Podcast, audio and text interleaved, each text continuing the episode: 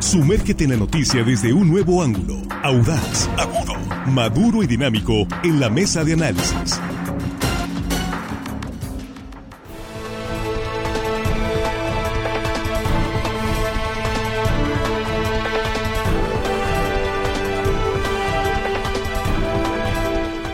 Estamos, estamos de regreso ya, compañeros, en, en, la mesa de análisis de línea directa y ya empezó la polémica, así que se va a poner bueno el tema este día en la mesa. Pero primero, vámonos con el saludo, Jesús. ¿Qué tal? Muy buenos días, Jesús Rojas. Hola, ¿qué tal, Axel? Buenos días, buenos días a los compañeros, buenos días al auditorio. Y hoy el saludo se va hasta Costa Azul, Angostura, Sinaloa. Hasta Angostura, los saludos. También a Juan Ordorica. ¿Qué tal, Juan? Muy buenos días. Muy buenos días, Axel, compañero de la mesa, amigos de la producción. Y hello, estimada audiencia que nos escucha el martes, casi viernes. Saludos. Armando Ojeda, ¿qué tal? Muy buenos días. Muy buenos días, amigo Axel. Es un gusto saludarte, compañero, en lugar de nuestro amigo y director Víctor Torres, que está ausente, pero ya viene próximamente. Este saludo a los muchachos de la producción y por supuesto a toda la gente que nos escucha aquí en nuestro queridísimo estado de Sinaloa. Y más allácito. de nuestras fronteras, ah, Efectivamente. Muy bien, Axel. Así, Así es. es. Y Víctor seguramente nos está escuchando. Claro Muy pronto sí. estará de regreso en estos micrófonos. Entramos de lleno al tema que, como le digo, ya, ya está causando polémica. El tema de los nuevos libros de texto que va a estar eh, distribuyendo el gobierno federal, la Secretaría de Educación Pública. Ya ha habido polémica respecto al contenido de estos materiales. Iniciamos eh, la primera vuelta a la mesa. Jesús, adelante. Sí, a mí me gustaría comentar un poco de antecedentes. La Comisión Nacional de Libros de Texto Gratuitos no la inventó Calderón, no la inventó Fox, ni Cedillo, ni Salinas, y mucho menos la Cuarta Transformación. Es una institución de los mexicanos que data de los tiempos de López Mateos, que le encargó a un gran mexicano, a Jaime Torres Bodet, la gran tarea de proporcionar libros de texto gratuitos a todos los estudiantes de educación básica en México, y lo más importante, para tener un plan de estudios generalizado. Antes no había, hay algo que se escuchó hay, antes había una, digamos, división, no, no, no había un contenido general. Y entonces Jaime Torres Bodet hace este plan, logran la Comisión Nacional de Libros de Textos Gratuitos y a partir de entonces México se vuelve uno de los pocos países en el mundo en tener a todos sus estudiantes con libros de textos así. ¿Repites qué, qué, presidente fue quien eh, lo...? Eh, López Mateos se le encarnó a Jaime Torres Bodet, un hombre que fue además diplomático, que fue miembro de la, de la, de la ONU, estuvo prácticamente como un, uno de los, de los sabios mexicanos de sus tiempos, bueno, logró esto. Y hoy la gran polémica está precisamente porque estos contenidos desde los tiempos de Jaime Torres Bodet no los definía una sola persona, sino un comité técnico, donde participaban profesores, donde participaban académicos, donde participaba, por supuesto, en rectoría la, la Secretaría de Educación Pública y digamos que se socializaba, ¿no? Se participaba en la conformación de estos libros, que tampoco estuvieron exentos de polémicas durante muchos años, pero bueno, ese es, ese es el antecedente del tema. Pues con, digamos que regularmente o cada tanto tiempo sí, claro, sucede sí, este... durante, en, cada, cada, en cada periodo de los gobiernos siempre ha habido algo que se critica a los libros de texto, ¿no? En el salinato sobre la, la, la forma en presentar la historia, mitificando, pero bueno, al final de cuentas es un tema de mucho debate. Juan. Sí, bueno, eh, la parte de los libros de texto gratuito viene, bien dice Jesús, desde López Mateos. El PRI le sirvió por muchos años para incrustar en la juventud mexicana ese nacionalismo mexicano.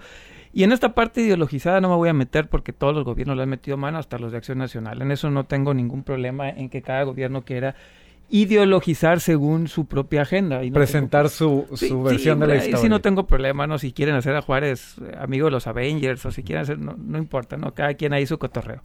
Porque al final de cuentas tú como padre de familia también les vas instruyendo a tus hijos otro tipo de lecturas.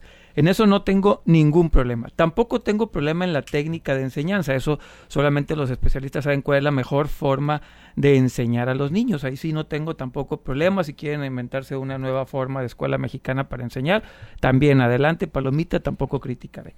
Lo que sí voy a criticar es algunos contenidos que en verdad lo hicieron mal. Yo ya me puse a ver algunos libros que sí puedes descargar algunas partes, puedes descargar. La parte de matemáticas es brutal, son asesinos de las herramientas, eh, sobre todo en la parte de matemáticas. Redujeron la parte de matemáticas, que es un contento, y ponen aberraciones que un niño de segundo de primaria que sabe matemáticas se caería para atrás. Por ejemplo, ponen esto que es lo que estaba más circulando, el de las fresas y los manguitos.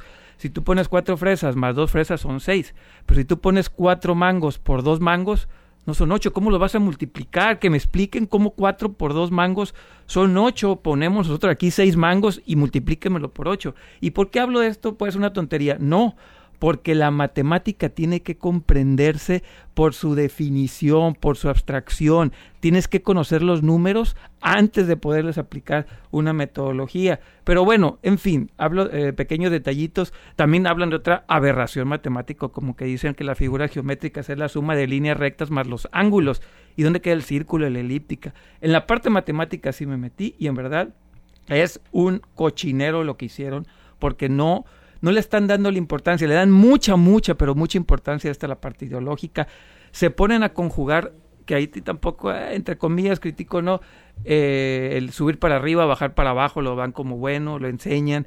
El poder conjugar con fuiste, vistes, hiciste, poner una S, que también se me hace una tontería, pero bueno, eso no. Pero la parte de México está en el lugar 60 de PISA en matemáticas, de los últimos lugares, en los últimos lugares de la OCDE, y con este tipo de aberraciones. Lo único que están haciendo es que están generándole menos herramientas a los niños para cuando lleguen a la preparatoria no puedan estudiar ingeniería, si se quieren meter a carreras que no lleven matemáticas, porque les tienen miedo y terminamos siempre con profesionistas que no terminaron estudiando lo que querían estudiar por miedo a las matemáticas. Ayer vi una publicación en redes, no sé si tengas eh, el dato Juan, pero dice que los libros de matemáticas antes eran de 220 páginas y ahora pasan a 24 páginas. Y tres en algunos casos. Y o sea, los redujeron. Los redujeron. Significativamente los libros de, de matemáticas. Armando.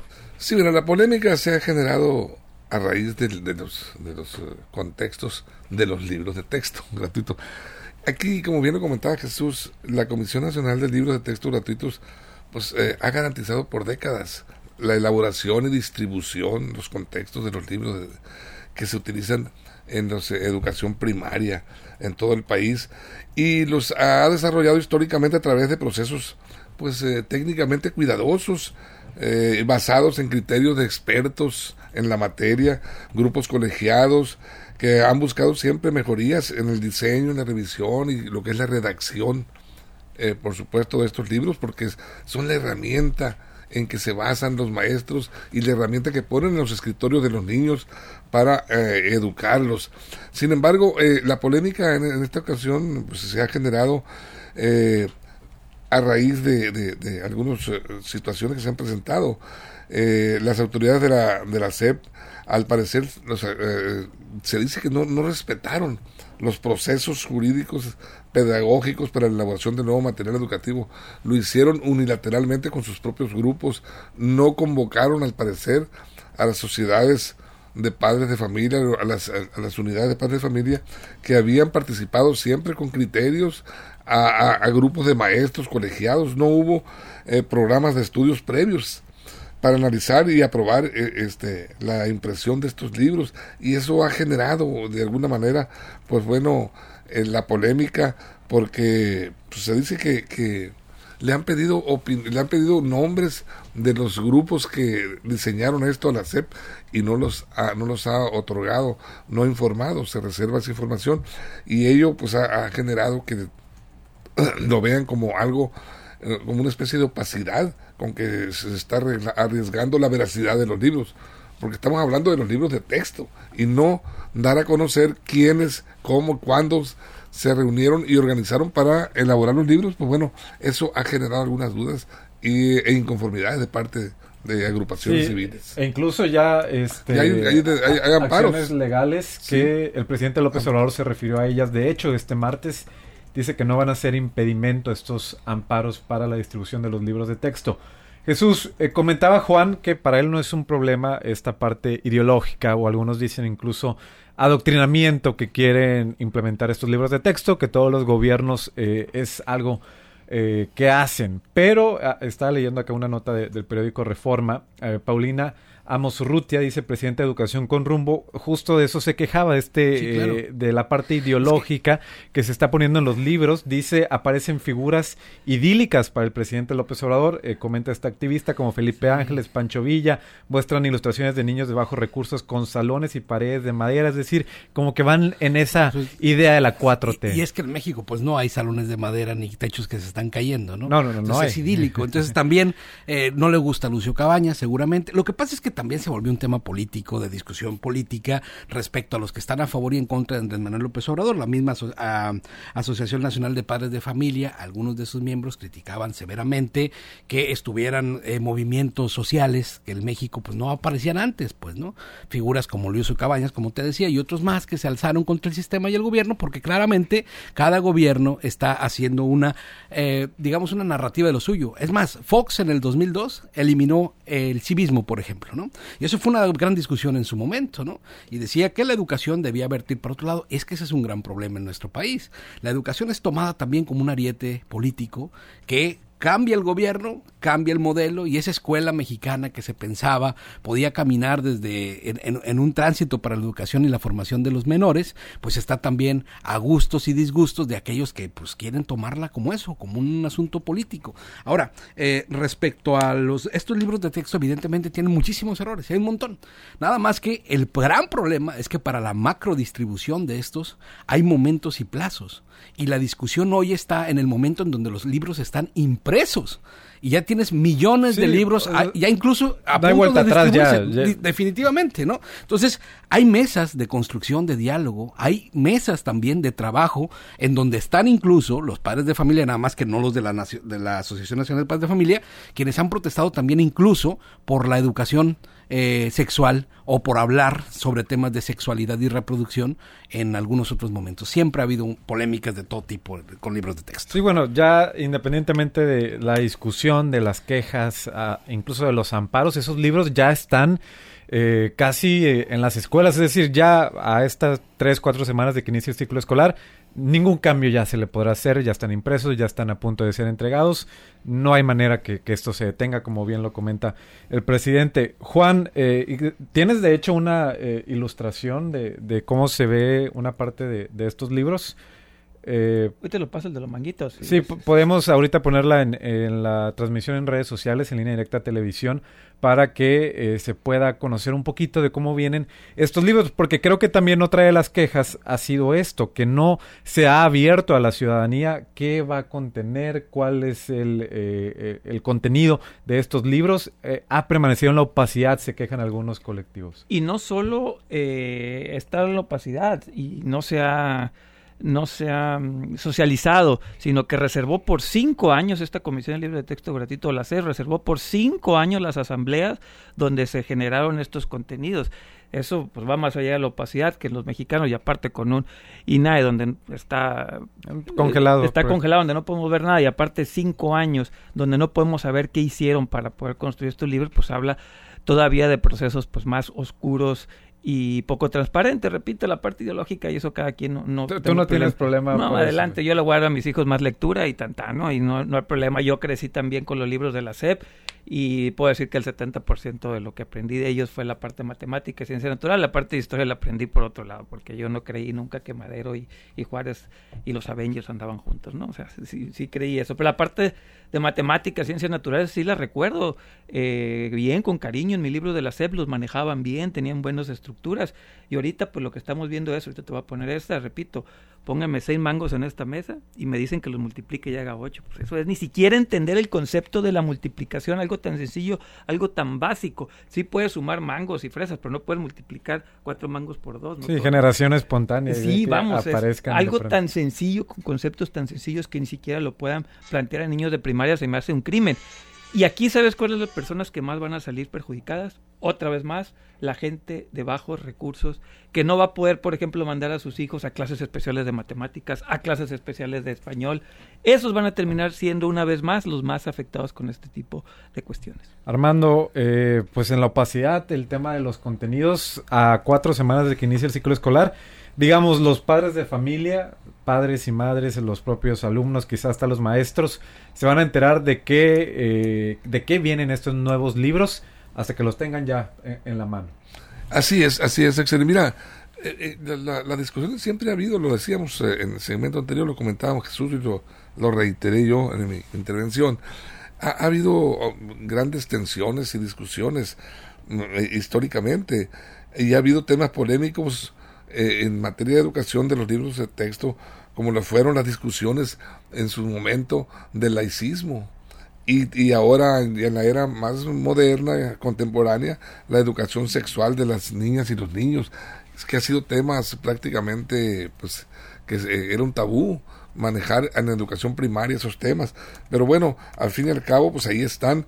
Y los eh, libros de texto gratuitos ya están eh, diseñados y, y, ya están en producción, ya están físicamente embodegados y listos para empezar en este mes a distribuirlo a todas las escuelas del país, así lo dijo el presidente de la República y así lo van a hacer. Pero ya en León, Guanajuato, echaron para atrás eh, a través de un, de un este amparo la entrega de esos eh, libros. Los van a embodegar, es, es lo que han, han, dicho la CEP en, en, en, Guanajuato, en León, Guanajuato. Eh, la Unión de Padres de Familia ganaron un amparo. No sé qué vayan a hacer con ellos. Dicen que van a esperarse mientras eh, pues se define eh, este, este, esta cuestión, la suspensión eh, la suspensión definitiva concedida por el juez el 26 de mayo, fue ahora recientemente, hace unos dos meses. Eh, ganaron este amparo y ya se están preparando para seguir los pasos en Nuevo León también y en, en, en no sé, en, en Querétaro, creo, ya están preparándose para generar amparos y en Guanajuato. Eh, en Guanajuato, bueno, en León, Guanajuato ya lo ganaron. Sí, ya lo... Pero se están, se están preparando, digo, estados como Nuevo León y Querétaro. Pero fíjate, entrando para, para entrar un poquito en polémica con lo que comenta de los manguitos, Juan. Eh, Juan, eh, yo no entiendo, es abstracto eso, Juan. Las matemáticas, Te voy a... estoy, estoy, estoy de acuerdo en que, si, si, claro, si vas a traer los mangos, los vas a tener guardados ahí por, por, para, al momento de la multiplicación, no. Es como si los pesos, multiplíqueme ustedes mm, dos pesos por cuatro, te van a dar ocho pesos. No quiere decir que los traigas en la bolsa, que tengo que enseñártelo. Tienes Vas que a saber entender el que, proceso. que tienes derecho a ocho tienes pesos. que entender el concepto de multiplicar. Tienes que entender qué es multiplicar. Por si no entiendes el concepto, es muy difícil que luego lo apliques. Multiplicar es crear más de lo que a partir Todo de lo lo que, que, multipliques lo tengo que tener físicamente a la no, vista. pero tienes que entender el concepto, Armando. Si tú no conoces el concepto de multiplicar, va a ser muy difícil que un niño le explique después cómo va a hacer para multiplicar y en casos de la vida real. Tú no puedes multiplicar seis mangos para que se te hagan ocho.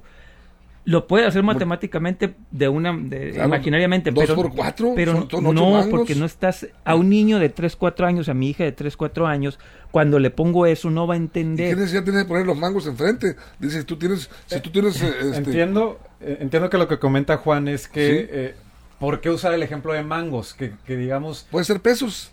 podría ser cualquier otra Puede situación. ser- a ver, otra vez. Gotas de agua, por ejemplo. gotas de agua, porque mil cosas. A ver, y esto lo digo por conocimiento de causa, porque mi hijo tiene un proceso matemático en, en un- en una escuela, el Cumón, que ojalá todos pudieran acceder a ello, y ahí te van enseñando el proceso matemático, el cómo tienes que entender el concepto de la, de la operación para después sí ya ponerlo con ejemplos. Pero si a un niño no le estás explicando únicamente lo que está haciendo es memorizar, está diciendo cuatro por dos mangos son ocho, pero no entendió el concepto. El concepto de multiplicar no lo está entendiendo en este libro. Por eso es bien importante cómo estás generando los contenidos. Muy bien, salimos, vamos a salir a la pausa, nos quedamos platicando de este tema en el corte en radio, nos quedamos en vivo en las redes sociales, esta polémica por los nuevos libros de texto gratuitos que eh, hay algunos recursos legales, algunas entidades han impedido temporalmente la distribución, pero eh, yo reitero, yo estoy en la postura, nada va a impedir que tarde o temprano lleguen a la mano de los estudiantes porque ya están impresos millones y millones de estos nuevos libros de texto gratuitos. Salimos a la pausa en radio, ya regresamos en la mesa de análisis de línea directa. Información confiable, segura y profesional. Línea directa. Información de verdad. Con Axel Avendaño.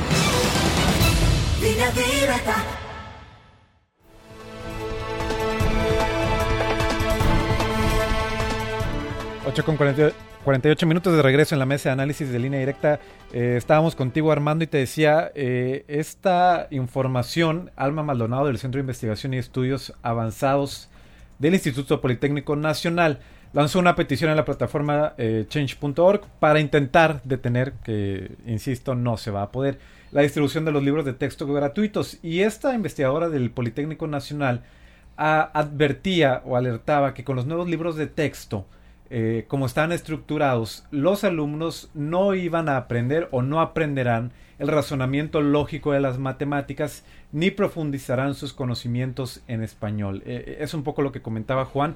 No se, se está apostando por la memorización, pero no por el razonamiento lógico de las matemáticas. Sí, está haciendo alguna especie de recolección de firmas, la- en una plataforma Sí, diseñada digo, para... eh, es un buen intento, pero- Sí, un buen intento, pero mira, yo creo que debemos ser un poquito más objetivos este, en, en, en este, en estos comentarios respecto a unos libros que no hemos visto. Y, y- eso es han- preocupante. Nos han comentado en qué, más o menos cómo vienen, etcétera. Pero bueno, hay que tomarlos como lo que son. ¿Qué son? ¿Cuál es la función? Objetivos de los libros de texto. Pues es, es- es evidente, es claro. Son las herramientas, las herramientas necesarias para la enseñanza de aprendizaje y el enriquecimiento educativo de, de los mentores y los educandos. O sea, es una combinación, es una herramienta que se le entrega al maestro y también al alumno para que juntos pues diseñen la ruta del aprendizaje. Eh, estos libros han sido eh, pues eh, históricamente son los elementos de apoyo más eh, importantes en materia de pedagogía y han, eh, han eh, transitado por etapas de grandes eh, controversias, como lo decía yo a- hace unos momentos, y siempre las va a haber.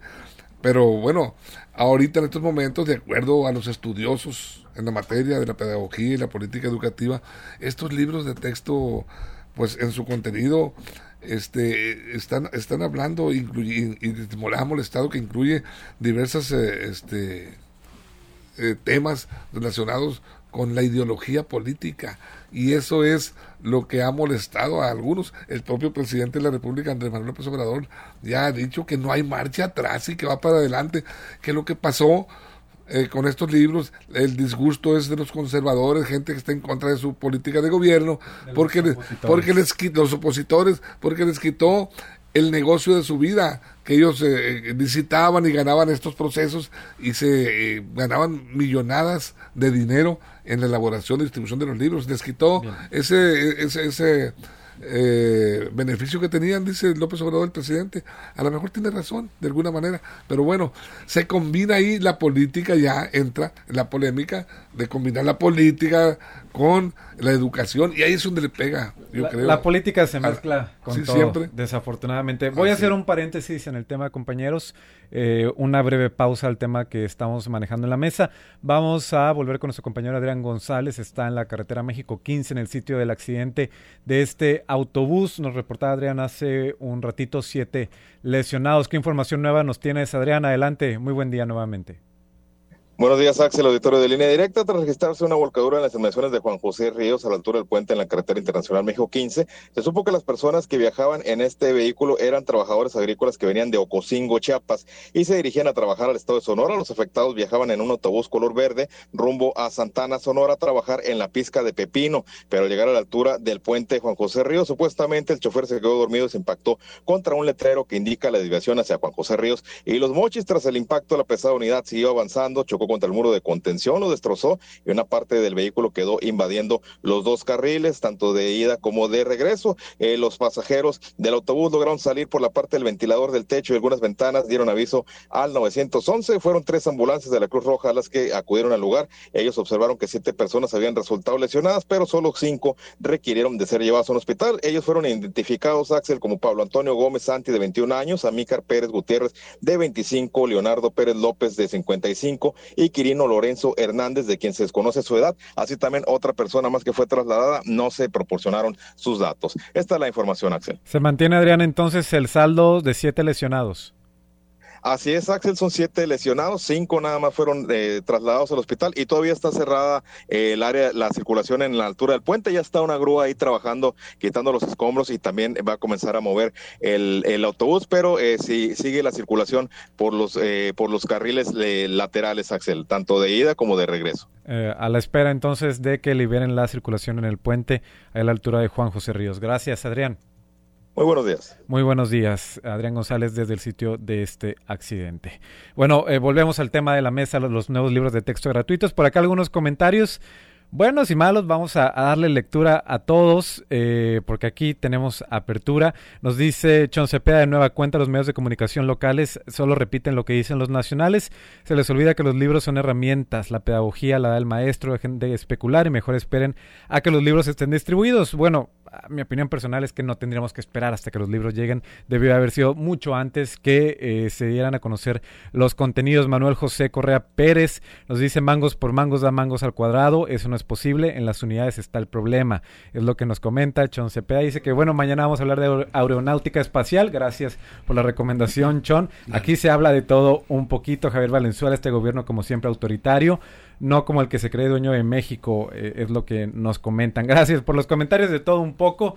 Jesús, ya casi estamos eh, por eh, cerrar, eh, pero nos comentan que tendríamos que esperar a que llegaran los libros. No, yo- Siento que... No, pero, pero por ejemplo, en este, en esta idea, yo creo que la opinión que podemos dar es como de padres de familia que queremos lo mejor para nuestros hijos, pero de ninguna manera como expertos en pedagogía. Me está comentando la maestra Lupita que está escuchando el programa y le saludo, que hay métodos deductivos e inductivos para la enseñanza matemática y que sí, por supuesto, se puede enseñar a los menores a multiplicar con cualquier tipo de unidad para no entrar en el detalle si hay cosas que se pueden o no se pueden. Entonces, dependiendo el modelo, dependiendo el método, esto se lo dejo a los pedagogos, a los que saben, a los que tienen años en la enseñanza de la educación primaria, la educación secundaria y que están ahí, digamos, con muchos modelos. Ciertamente hay modelos que apuntan hacia unas vertientes que pueden ir o no hacia la abstracción y hay otros que van a la conceptualización y otros a la inducción. Bueno, al final de cuentas creo que ese sí es materia de los que saben y conocen del tema a profundidad. Y como dice Juan, suponemos que sí fueron pedagogos, Esperemos que expertos, hubiera ahí en la que- mesa, ¿no? Que debieron haberlos, algunos que estuvieron ahí trabajando. Ahora, en cuanto a las cosas que son evidentemente erróneas, por supuesto que se tendría que modificar, o al menos poner una fe de ratas, como se hace en los libros que ya no tienen vuelta de hoja porque están impresos en millones. En 164 millones. Juan, si hay una fe de ratas, ¿crees que eh, pueda el gobierno el próximo año modificar? Pues tarda mucho porque es nuevo gobierno, lo que se acomodan, cambian los secretarios, entonces tardaría, tardarían un montón y no lo vería posible. Eh, y ahorita decían que ah, hubo expertos, ese es el problema, que no sabemos quién demonios estuvo sentado en esas mesas porque la propia CEP guardó la información, reservó por cinco años, entonces sabemos nada quiénes estuvieron ahí, quiénes opinaron, quiénes no dijeron. Y en esta parte de la enseñanza matemática, ve, yo soy maestro, fui maestro, enseñé matemáticas, veo la parte de matemáticas, sé perfectamente, le entiendo, es un tema, ahí sí, en la parte esa, sé cómo se comprenden y enseñan mejor las matemáticas. Ahí sí no tengo problema sentar y hablar de la pedagogía de las matemáticas con quien quiera, no tengo problema alguno. Eh, sí, depende cómo la quieres ver. Puedes enseñar las tablas multiplicadas aprendiéndotelas de memoria, es lo que siempre eh, lo que siempre hicimos y eso no es lo correcto. Se puede hacer, claro que se puede hacer, todos sabemos que que 4 por 1 es 4 porque lo aprendimos en la Que, tabla, ¿no? que de hecho es muy común que en la primaria Sí, te sí. pongan a, A a fuerza. memorizarla. que no es el Re- mejor repítelo. Ver, no es el mejor método, pero que se puede, se puede, claro que se puede hacer, pero aquí nos dijeron mango por mango es mango al cuadrado, efectivamente. y- de educación ya no puedes dar clases de matemáticas sin tener formación de educación matemática. Sí, sí, a ver. Antes sí, antes se podía cualquiera ver, que le diera to- un primo te podía meter ahí a todo dar eso, clase de pero todo, al final del no, día tienes que tener esa to- preparación y al formación. final del día tú puedes enseñar de alguna u otra manera ya lo vivimos en este país. Lo que estoy diciendo es que lo que en lo personal y lo que mucha gente con la que platico en la parte de matemáticas expertos es tienes que y aparte repito lo estoy viendo todos los días ahí con, con mi hijo y el modelo que tienen este en común es eso es primero tienes que hacerles entender el concepto, la abstracción del número. Ya después lo vas viendo. Pero bueno, eso ya es otro asunto.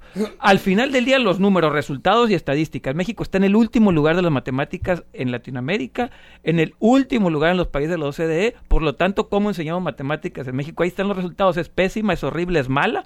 Y como la quieren enseñar, no es mejorar, es hacerlo igual o hasta peor. Ya no es un tema de yo creo, yo opino, yo supongo. Es un tema de hechos reales donde México está en los últimos lugares de aprendizaje de matemáticas. Y no se ve con estos libros que vaya a ser diferente. Armando, para cerrar la mesa. Mira, lo, lo poco que pude investigar yo sobre el contenido de estos libros, en, en el, en el caso del, de los libros designados para el primer grado de educación primaria, incluyen 52 lecciones que abordan temas sociales relacionados con la cultura, la injusticia social, la desigualdad, el racismo y la participación comunitaria. Eh, solo contemplan 10 temas vinculados con las matemáticas, lo que, pues, eh, de acuerdo a los eh, que, eh, pedagogos, los expertos en la materia, evidentemente esto más que ayudar al desarrollo de las ciencias, profundizaría, dicen, el rezago que enfrentamos en esa materia en México, en la educación primaria de México. Eh, pues todos estos conceptos eh, del racismo, la de participación comunitaria, de desigualdad, todo esto, pues son conceptos que se considera que a una edad temprana de los alumnos, un niño que viene del kinder, en- eh, que viene a- a- en- llegando a la primaria, pues podrían generar confusiones, dicen, y marcar tendencias en materia de comportamiento y visión social de los niños. Expertos en racismo, Eh, sí, porque lo aplican.